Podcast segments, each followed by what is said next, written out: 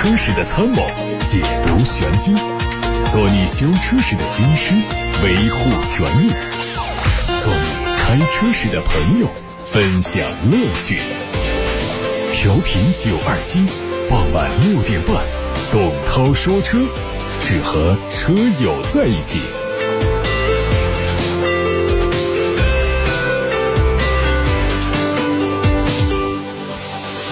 各位好，我是董涛，欢迎在六点半到七点半听董涛说车。我们先关注汽车资讯，稍后回答大家的提问。日本媒体最近爆出，日本汽车零部件巨头电装公司生产的燃油泵存在缺陷，造成日本多家车企受到影响，已经导致丰田、本田、斯巴鲁总共四百七十九万辆汽车召回。在中国市场上，广汽本田和东风本田已经宣布，从今年的六月一号开始召回使用了问题燃油泵的部分车型，生产日期从二零一八年七月一号到一八年十二月三十一号，数量超过七十七万辆。另外，使用问题燃油泵的还包括福特、马自达和三菱，预计召回规模还将进一步扩大。电装公司燃油泵的缺陷是其中的叶轮在制造过程中成型不完善所导致。问题燃油泵在运行时，叶轮会发生变形，导致它的工作不良。极端情况下，可能出现车辆行驶中发动机突然熄火的情况，存在很大的安全隐患。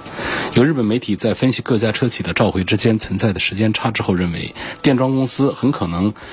在意识到燃油泵存在缺陷后，依然向问题商品供应了一些车企。日本国土交通省统计，二零一九年度日本汽车较上年召回数量增加了三成，达到了一千零五十三万辆。高田气囊的阴霾还没有完全消散，日本汽车的品牌形象很可能在这些重大的质量缺陷的冲击下褪去光环。大众汽车的排放门又爆出了新的事件。外媒说，大众集团旗下的保时捷正在对他涉嫌操纵汽油发动机一事展开内部调查。保时捷也通知了德国汽车监管机构 KBA、斯图加特检方以及美国当局。通知内容主要是有人涉嫌对车辆硬件和软件进行非法改动，从而影响它的排放系统和发动机部件。外媒透露，保时捷调查的对象包括从2008年到2013年期间开发的发动机，在帕拉梅拉和保时捷911车型上都有搭载。网上传出了一组奔驰 S 级的国内路试照片，它的外观做了大幅度调整，整体风格看上去更加运动，线条相比现款更加流畅。大灯、尾灯做了重新设计，尾部是隐藏式的双出排气，内饰取消了现款的双联屏，中控面板的位置上换装了尺寸更大的中控屏。结合此前2020款奔驰 S 取消了 2.0T 发动机这个做法，预计新一代 S 级引进中国市场之后也不会再用 2.0T，取而代之的都是 3.0T 加48伏的轻混起步。有媒体获得了华晨宝马中期改款五系插电混动的配置信息，新车会在九月二十六号正式上市，推出三款车型，命名方式改为五三五 LE，现款的名字叫五三零 LE，同时新增一款五三五 LE M 运动套装，现款先锋版也会升级为 M 运动套装的外观，外观和内饰的整体设计和燃油版五系。保持完全一致，主要是针对灯组和保险杠的造型做了一些许的调整。和现款车型相比，新车升级了12.3英寸的中控屏、智能个人助理远程升级以及打孔缝线的座椅，配置得到大幅度的提升。动力上沿用 2.0T 插电混动。成都生态环境局传出消息，代号为 P519 的极星首款纯电动 SUV Polestar 3将在。后年上半年在沃尔沃成都一期工厂投产，规划的年产能达到四点五万辆。它基于沃尔沃的 SPA2 中大型汽车平台打造，车长在五米左右，可以看作是沃尔沃 XC90 的纯电动版本。在动力方面，采用的是前后电机，并且提供了高低功率两个版本，功率的区间从三百二十千瓦到四百一十千瓦，NEDC 工况下的续航里程会超过六百五十公里。欧拉好猫是欧拉的第三款以猫命名的纯电动 SUV，它基于长城柠檬加咖啡智能平台打造，整体比较圆润，运用了大量的弧线，打造出怀旧复古的视觉效果。底部的保险杠两侧加入了银色镶边的蜂窝状装饰罩，很具有辨识度。尺寸方面，车长四米二三五，宽一米八二五，轴距两米六五。相比欧拉目前在售车型，它采用了密度更高的电池组，最大功率有一百零五千瓦，续航里程五百零一公里，预计。在十月份上市。还有一组关于全新一代名爵五的实车信息，它调整了车型的定位，从两厢车变成三厢车，尺寸大幅度加长。外观上是最新的家族风格，黑色的大尺寸的盾形的格栅，搭配狭长的大灯组，有很高的辨识度。尾部整体比较紧凑。两边双出的排气布局，营造出很好的运动氛围。动力方面，这次申报的全新一代名爵五用的是一点五升自然吸气发动机和一点五 T 涡轮增压发动机，百公里的综合油耗在五点六升到五点九升。东风悦达起亚官方传出消息，全新嘉华将在明年正式国产。参考海外版嘉华，它的尺寸和别克 GL8 不相上下，动力用的是和全新凯酷一样的 2.0T，匹配 8AT 的手自一体变速箱。在外观方面，全新嘉华用的是起亚家族最新的设计语言，标志性的虎啸式进气格栅，内部是镀铬网状装饰，侧面是悬浮式车顶，视觉效果是非常厚重。中央配备了贯穿式灯组，内饰方面用的是双12.3英寸的一体式屏幕。下方是电子旋钮式的换挡。五十铃新一代的 D Max 国内外观专利图在网上流传，它的外观是延续了海外版本。后部的货舱可以提供外置绳钩，还有后保险杠的踏板，并且包括双排、一排半和单排，总共三种车身形式。不过，最终哪一种车身会引进到中国，官方没有透露。新款的 D-Max 皮卡的外观造型更加激进，整体造型更加凶猛，增加了多项主动安全配置。除这些之外呢，它还有主动控制的电控差速锁。相比自锁式的差速锁，新车的越野性能会进一步的增强。从目前已经经得到的信息来看，新一代 D-Max 在国内大概率会先推 1.9T 版本，传动系统是六速的手动挡。好，各位刚才听到的是汽车资讯部分，董涛说车正在直播，我是董涛。各位关于选车用车的提问，关于汽车消费维权的投诉，现在可以发送到直播间参与互动。八六八六六六六六热线正在开通，还有董涛说车的微信公众号。可以图文留言，先看八六八六六六六六楚天交广呼叫中心。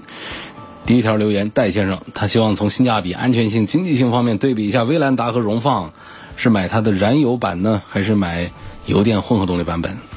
这是双车战略，丰田的双车战略，应该说这两个车没有多大的个区别啊，从价格上啊都能看得出来，尺寸上啊轴距上，基本三大件和配置上，大家随便一比。就能够在本田呐、丰田呐这样的产品上找到这种双车战略。跟本田不一样，本田它往往在双车战略里面还是会把两个车的价格上啊、配置上啊做出一些区隔出来。比方说像东风本田的，它就会往往把价格抬高一点，当然配置也会更丰富一点啊。在艾力绅和奥德赛的对比当中，能看到这样的一种关系。但在丰田呢，他们往往就做的双车战略就是完全就差不多。呃，有没有区别？有一丁点儿。比方说，广丰做个威兰达，它其实就是个荣放姊妹车型，但是它价格也没有设的完全一样，应该就是小几千块钱的一个价格差异。那谁会低一点呢？肯定不会拿这个 RAV4 荣放的价格做低的那个，他拿这个威兰达的价格稍低那么一丁点儿。实际上，对于我们消费者来说呢，对于二十万级别的这个消费者来说啊，这个三千四千块钱，呃，不是一个特别敏感的那一个数字。所以基本上来讲呢。这两个产品，我们觉得没有大的一个区别。你可以根据自己的喜好来。如果要给建议的话，这个喜好指什么呢？就是我们对广丰或者说一丰他们的两个品牌的其他车型的印象，或者说我们离哪个四 S 店近一些，按照这样的一些这个这个倾向来就可以。那么一定要给一个建议的话呢，我们讲这个威兰达，它作为这个后来者，它的销量肯定是赶不上啊它的。呃，上一任，这也不叫上一任吧，反正是姊妹车型，那就是赶不上 RAV4 荣放。荣放现在一个月能卖到两万台，说的是全国数据，而威兰达呢是它的一半。虽然说只是它的一半，但是啊，在咱们的合资的 SUV 当中，能够到一万这个数字的，都已经是畅销，已经是非常畅销，而甚至可以叫热门车了。那过两万台的，像这个 CRV 啊这些，那就不叫，不能说仅仅说他们是一个畅销车，那就是爆款车了。一个月能卖两万多台，知不知道？我们很多合资工厂所有的车型加到一块儿，一年下来还卖不到两万台啊。它这一款车一个月它就能卖到个两万台，那不叫爆款，叫什么呢？所以说，尽管说威兰达的销量只有荣放的一半，但它仍然是属于畅销车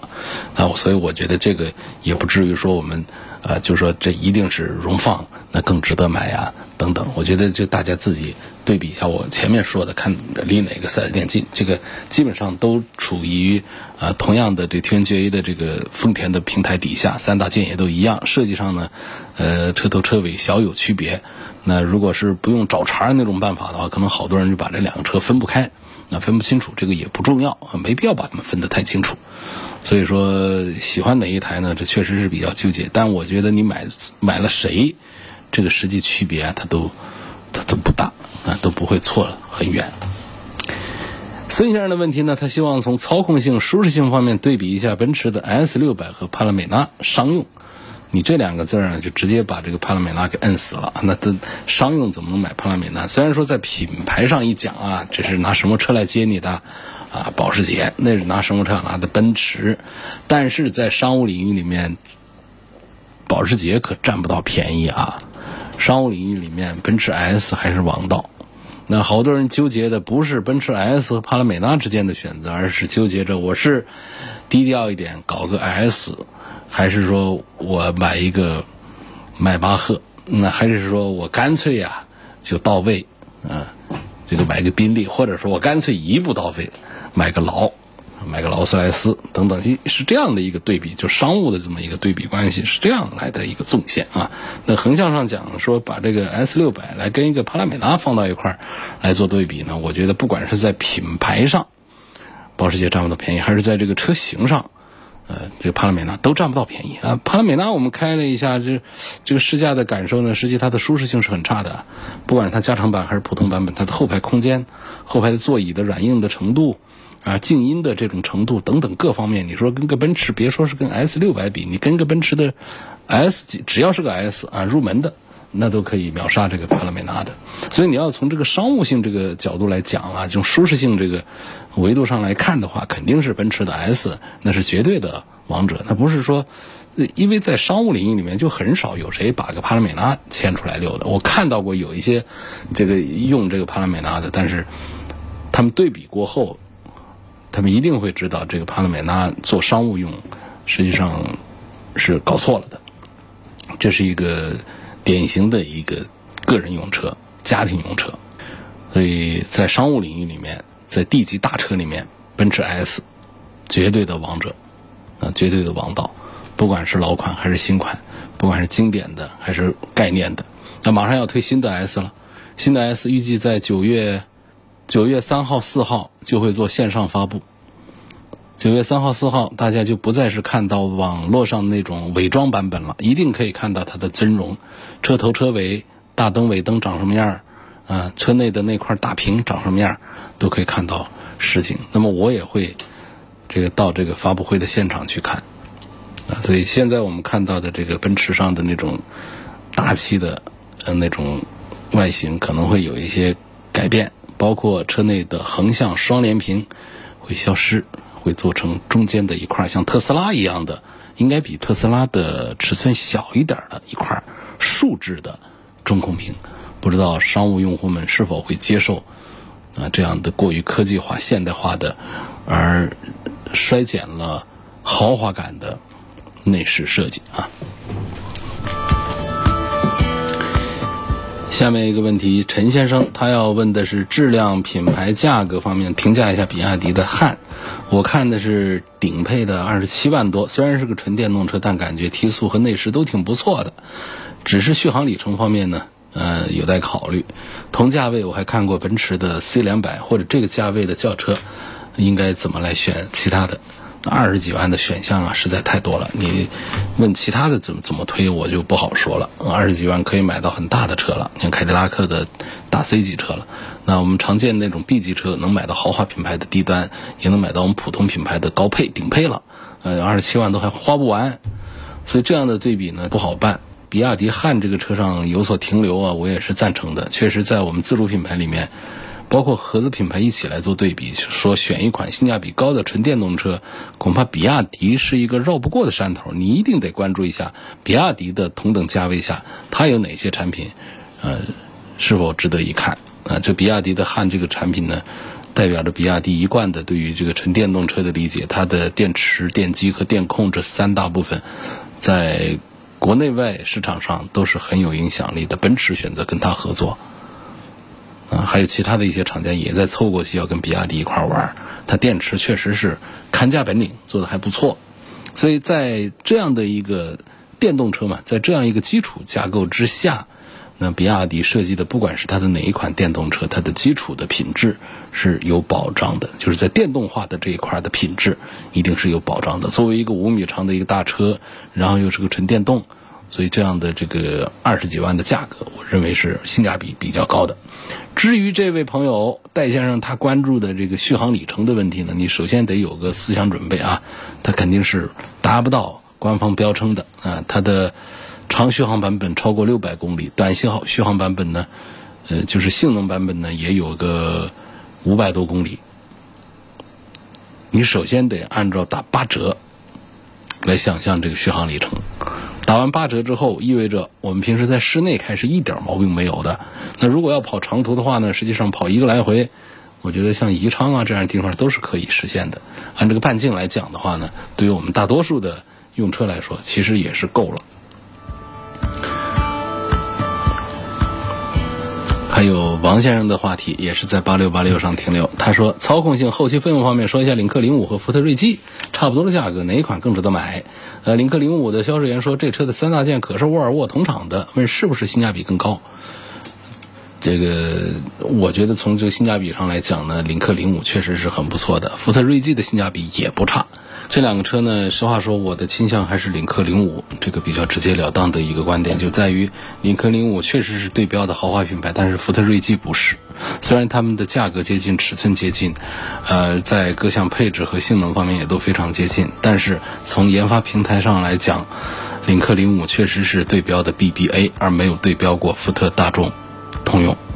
因为它本身是来自沃尔沃的研发团队和相关的平台三大件方面的一些通用关系和很多零部件和生产制造标准方面的这个关系啊，厂家没有在宣传当中明确，但是呢，在业内呢几乎是公开的秘密。厂家为什么不能把它公开的来说呢？是怕对沃尔沃的品牌形象造成影响，是吧？降低了沃尔沃的品牌调性。那不能说这跟吉利的产品都是一回事儿，所以说吉利会开发出它的高端品牌领克，然后呢，区别于吉利的其他品牌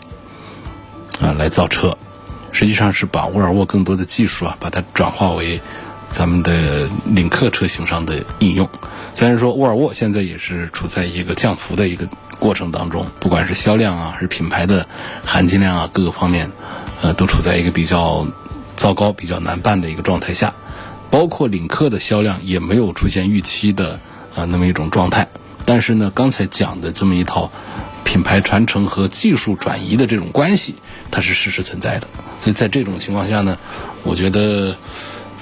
这两个车如果要做推荐的话，我还是倾向于领克零五。不过要提醒一下的就是，领克零五它是一个轿跑 SUV 的造型，呃，这个造型也有说很漂亮的，也有说它。并不被主流的这个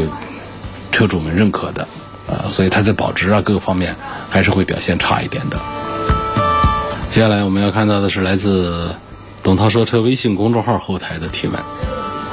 首先看到十八点三十分，有位朋友说：“我是二零一四年买的雪佛兰，最近车子在起步给油的过程中啊，车子有点抖，有时候发动机的故障灯也会亮，在速度起来的时候呢，车子又不抖了。”他就问。这是个什么原因？希望给解答一下。那百分之六七十、七八十的可能性呢，就是积碳的。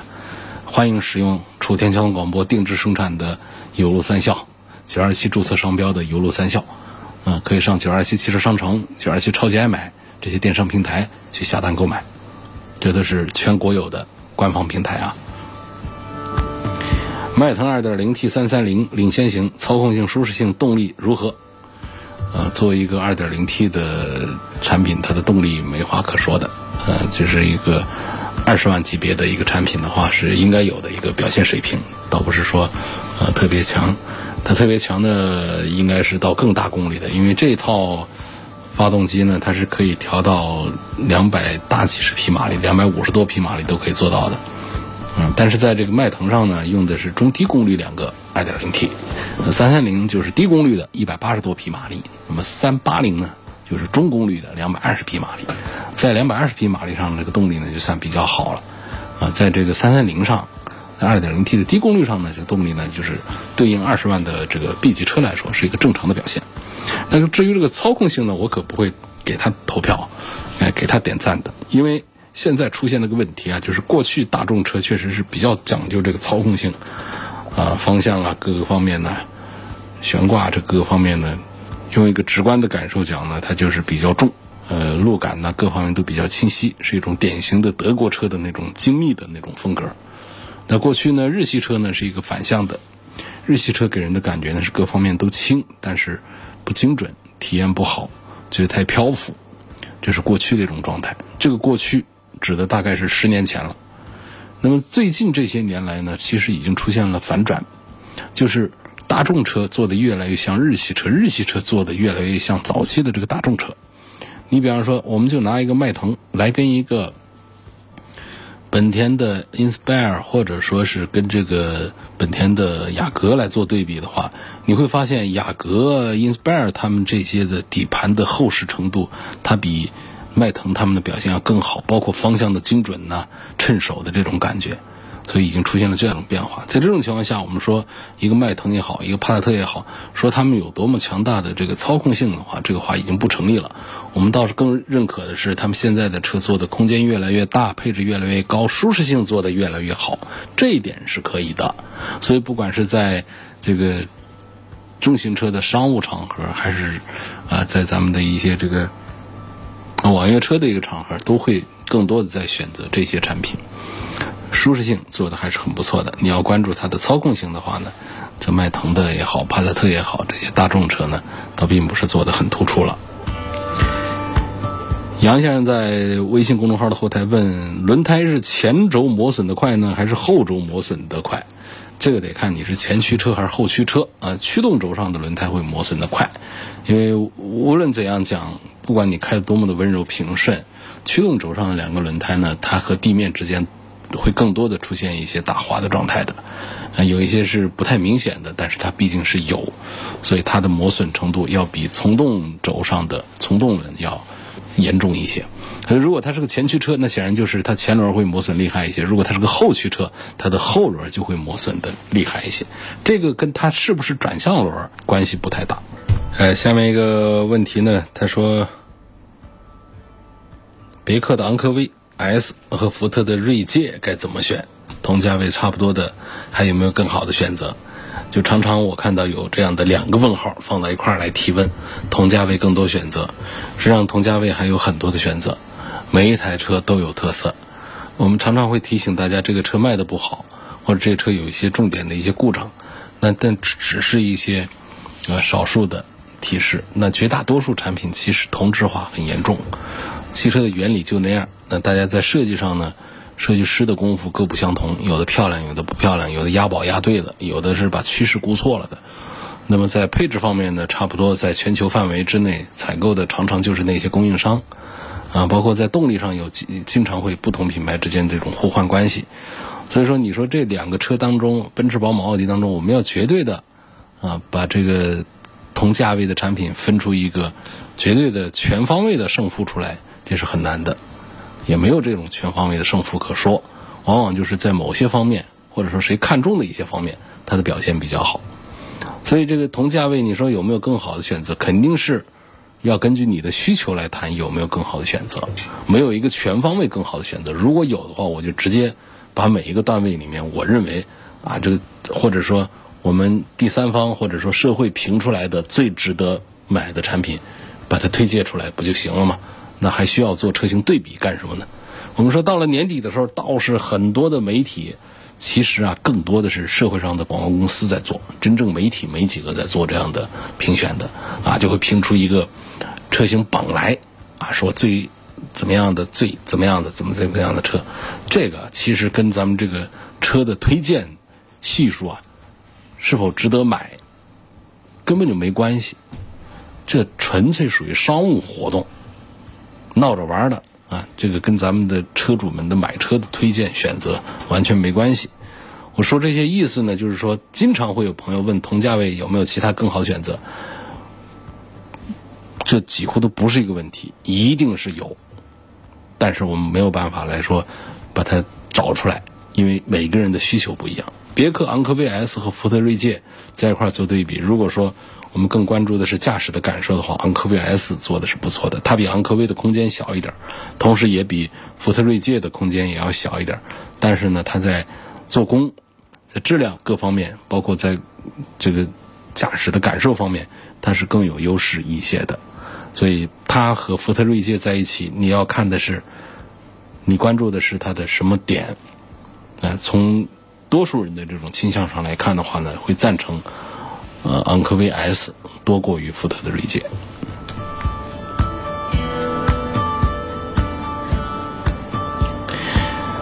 我是一三款的迈腾 2.0T，就是臭名昭著的 EA888 发动机，现在开了十二万公里，烧机油是特别严重。上周刚刚做完了大保养，清洗积碳、换油水分离器、换好机油，结果才跑一个星期啊，机油就再次报警。请问有什么可以彻底解决这个问题的办法？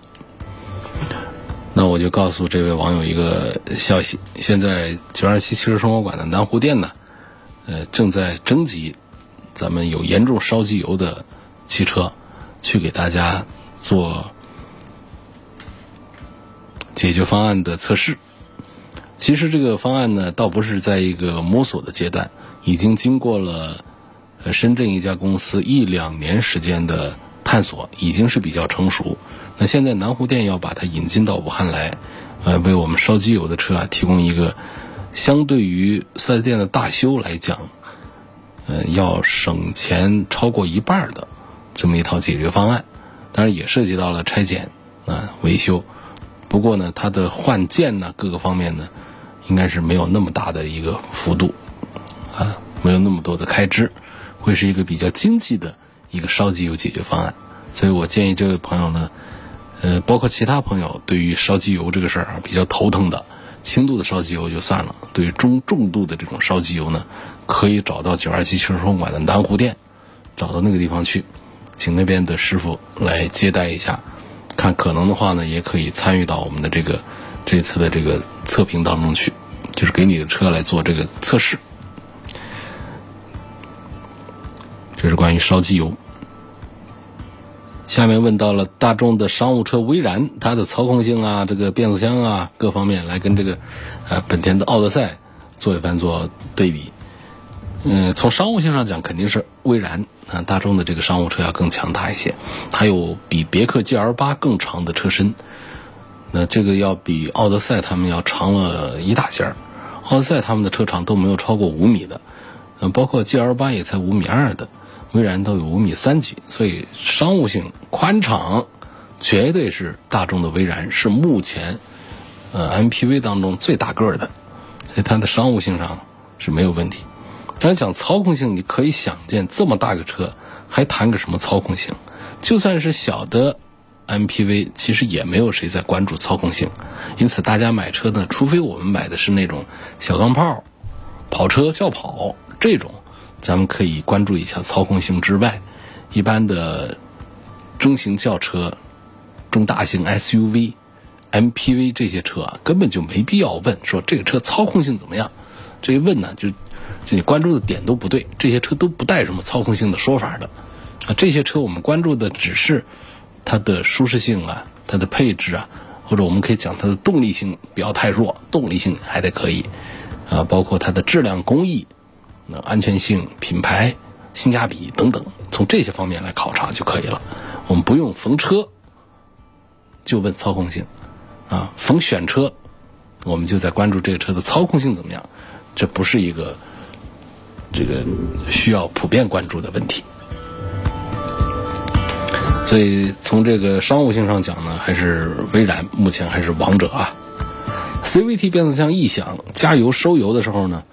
就会听到不同的响声。二零一八款的天籁二点零版本，恭喜，这是一个如假包换的一个正宗的天籁。早就提醒大家呀，这个日产的 CVT 变速箱的故障率比较高啊，表现在天籁、逍客上都有，尤其是前两年的车。二零一八年的车，那会儿的车是问题比较多的，可能大家呃不一定听到了，节目里经常说，但是大家不是经常听，所以也就错过了。还是很多朋友在买，啊买了以后呢，有的运气好的没问题，运气不好的就会中招，这就是一个如假包换的一个 CVT 问题。这个情况呢，二零一八款的现在看你的公里数过了六万没有，如果没有的话呢，还是可以回厂去进行索赔的。如果过了的话，那就得自费维修了，因为你的年份数是还没有过，二零一八款的，啊，年份数是还在的。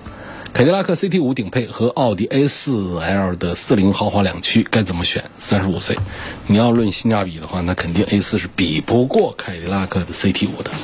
啊，如果是论性价比，肯定是应该看，啊，凯迪拉克，凯迪拉克性价比啊，确实是无敌了，车子卖的是巨便宜，然后又大，配置又高。动力还强，动不动上个高功率的二点零 T，给你来个六秒多钟的提速，车子就卖个二十万出头，还怎么想呢？这个性价比真的是非常棒的。各位正在听到的是晚上六点半到七点半钟直播的董涛说车，我是董涛。各位可以在节目时间以外，任何时候通过董涛说车的微信公众号、微博、蜻蜓、喜马拉雅、九头鸟、车架号、易车号、百家号、微信小程序、梧桐车话等等，找到董涛说车的账号。在节目时间以外可以听节目，还可以提出更多的选车用车的问题。节目的直播时间是每天晚上的六点半到七点半钟，每天晚上六点半到七点半钟，其中周一到周五是直播，周六周日是重播。那么大家。有什么问题可以记得在六点多钟的时候听节目、参与节目，特别是关于汽车消费维权的投诉。现在咱们三套频率啊，六档汽车节目成立一个汽车工作室，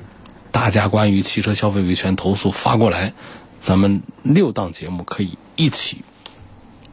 来参与调查。如果问题属实的话，还会进行舆论监督。有一些严重的问题，我们会普遍的，呃，全媒体的。来给大家推出曝光的这么一些